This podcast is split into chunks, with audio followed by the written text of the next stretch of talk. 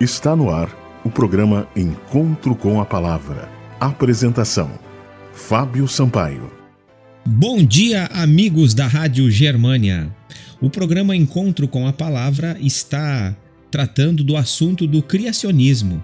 Estamos juntos numa jornada a respeito da criação, a respeito de estabelecer a ideia e a verdade de que existe um Deus de poder criador. Uma pergunta que é muito persistente no meio acadêmico: quem tem a verdade, a ciência ou a Bíblia, as Escrituras? A ciência provavelmente foi a maior realização intelectual da humanidade. Corretamente requer elevado grau de respeito.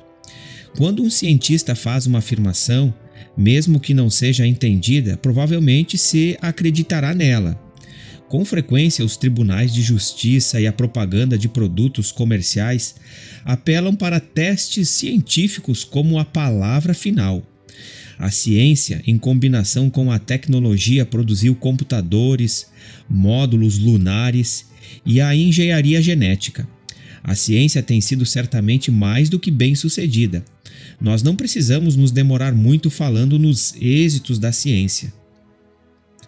A poderosa comunidade científica geralmente endossa o conceito evolucionista de que o universo e a vida se desenvolveram por si mesmos, enquanto ao mesmo tempo questiona ou ignora o conceito de um Deus projetista.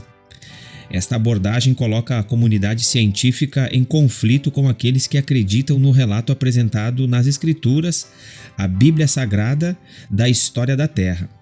Nesse relato, considerado por muitos como uma revelação histórica, Deus é o Criador de tudo e o crente encontra nele alguma razão e sentido para a realidade. Por contraste, uma evolução naturalista, ou seja, não sobrenatural, tende a reduzir a realidade a conceitos mecanicistas e empregando as palavras de Shakespeare, a vida se torna uma história contada por um idiota, cheia de sons e fúria, nada significando. Embora reconhecidamente a ciência seja poderosa, temos que destacar que a Bíblia é um livro incomparável em termos de influência. Até o ano de 1975, haviam sido impressos cerca de 2,5 bilhões de exemplares da Bíblia, e a produção anual está em torno de 44 milhões.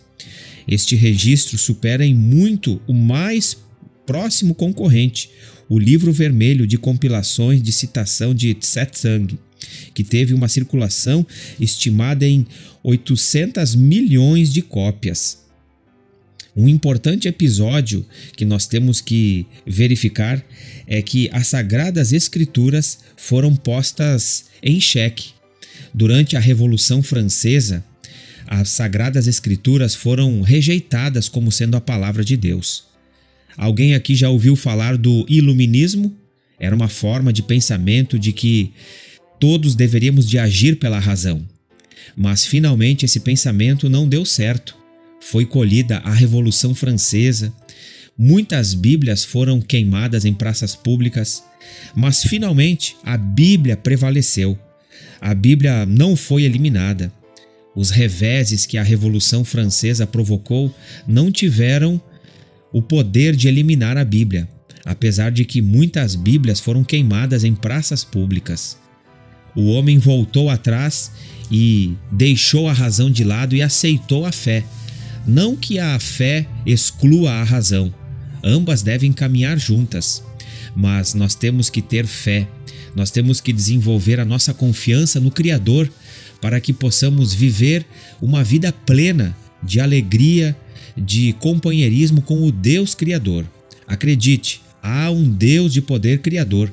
Apesar da grande controvérsia entre a ciência e a Bíblia, acreditamos que é melhor crer em um Deus de poder criador. Este foi o programa Encontro com a Palavra de hoje.